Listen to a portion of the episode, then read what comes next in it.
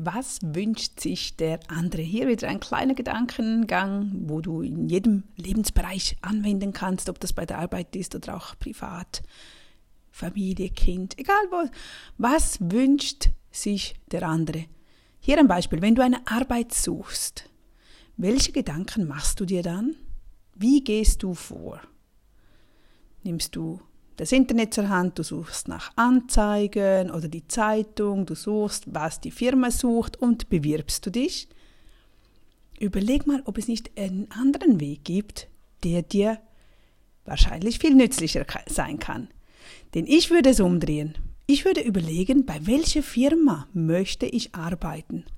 Wie könnte ich mich einbringen und was könnte die Firma brauchen, was ich ihnen geben kann? Der Arbeitgeber, also die Firma, die euch eine Arbeit anbietet, die möchten ja nicht einfach ihre Arbeitsstelle besetzt haben. Die möchten ja nicht einfach, weil sonst brauchten sie kein Bewerbungsverfahren. Sie möchten jemanden, der gerne dort arbeitet, der die Fähigkeiten mitbringt oder oftmals auch bereit ist, diese Fähigkeiten anzueignen oder sich da in Schulungen reinzuversetzen. Wenn der Wille da ist, wenn die Firma spürt und bemerkt, wow, da ist ein Wille da, Du glaubst nicht, was du dann für Möglichkeiten hast. Die möchten diese Stelle besetzt haben mit den richtigen Mitarbeitern, mit langjährigen Mitarbeitern, der genau diesen Platz für diese Stelle besetzen kann. Also überlegen wir doch, was sich der andere wünscht, damit wir beide ans Ziel kommen. Daher ist es auch immer so wichtig, nicht einfach einen Job anzunehmen, nur damit man seine Arbeit hat. Klar, wenn es nur mal ums Geld verdienen geht, also wenn du sagst, okay, ich brauche jetzt einfach momentan Geld, dass man dann wirklich einfach jede Arbeit ausübt, das für das bin ich nicht dagegen. Also auf jeden Fall. Es braucht manchmal Zeiten oder Jahre, wo man sagt, okay, ich gehe jetzt da durch, aber parallel kannst du dich auf deinen Traumjob ausbreiten oder äh, raussuchen. Nicht, wenn du wirklich ein riesiges Ziel hast und du dir einen Traumjob erfüllen möchtest, dann würde ich so vorgehen. Bei welcher Firma möchtest du arbeiten? Wie möchtest du deinen Arbeitsalltag gestalten? Was machst du gerne? Wie soll dein Tag aussehen?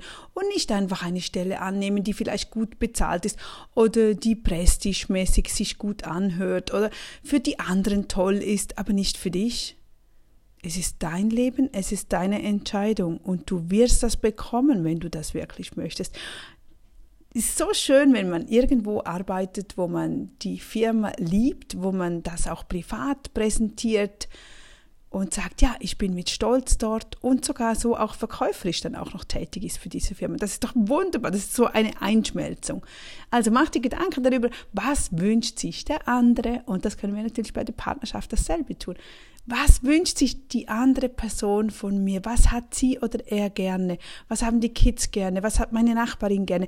Wenn du immer wieder so überlegst, den Fokus weg von dir, dann hast du viel weniger Probleme im Alltag. Weil du nicht, sobald das wir, das hat Dalai Lama sagt das ja auch immer, wenn wir den Fokus auf uns haben, wenn wir an uns denken, dauernd an unsere Sorgen, an unsere, dann drehen wir uns im Kreis und dann fühlen wir uns nicht gut. Und wir sind voller Sorge, anstatt für den anderen zu denken, zu überlegen, wie kann ich ihm eine Hilfe sein, wie kann ich der anderen Firma was Tolles bringen oder der anderen Person.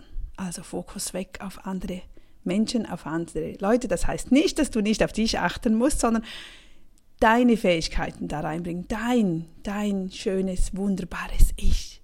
Also ich wünsche dir einen schönen Tag.